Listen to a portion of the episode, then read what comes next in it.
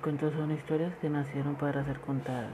Hoy le doy gracias a la tecnología por dejarme darte un poco de entretenimiento. Ahora bien, imagínate que estás en un lugar en el que tú quieras. Cierra tus ojos y nomás déjate llevar de mi voz. Vamos a un lugar increíble, al mar arcoíris, un lugar hermoso, maravilloso, que en ocasiones puede llegar a ser hostil y rebelde.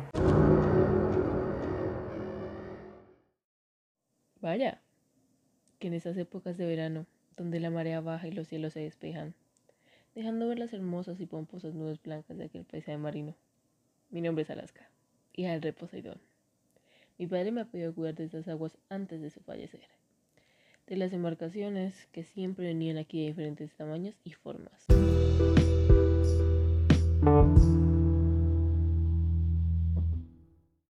Eran más de 100 hombres, o a veces son solo la mitad de los marinos que se embarcan en las aguas cristalinas del mar arcoíris.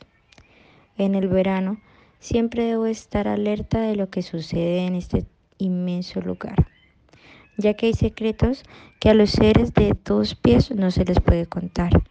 Aunque hoy, siendo un día peculiar, me topo con un hombre que al parecer tenía facha de capitán. No lo iba a atacar porque aún no sabía sus intenciones. Al parecer no era la primera vez que lo veía. Ya había tenido visiones con él en mis sueños, pero nunca a un objetivo claro. De por sí, todo el que llega a esta tierra siempre tiene un solo propósito y es llevarse el collar de perlas de mi padre para venderlo en el mercado de los seres de dos piernas. Por eso hay tantos barcos en el fondo. Por eso, a pesar de que estos marinos siempre llegan a esta época, me gusta decirme a mí misma que es solo de paseo, no que tendría que hundir ese ejemplar por el mismo motivo.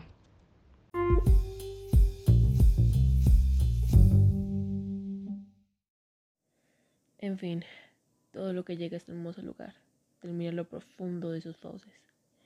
Aunque solo me pregunto si estaré destinada a cruzar mi destino con el misterioso hombre de la octava embarcación, que tuvo las agallas de venir aquí, y sobre todo, si en el mar arcoíris seguiría siendo el hermoso lugar, tranquilo que es, o se volverá un hostil y rebelde mar como barcos. Las leyendas escritas de los libros de los seres de dos piernas sobre este bellísimo pero peligroso y mortal océano, que es dirigido por la diosa Alaska, hija de Poseidón. ¿Serán ciertas o solo son inventos de marinos ebrios que han perdido la razón por tanto trabajo?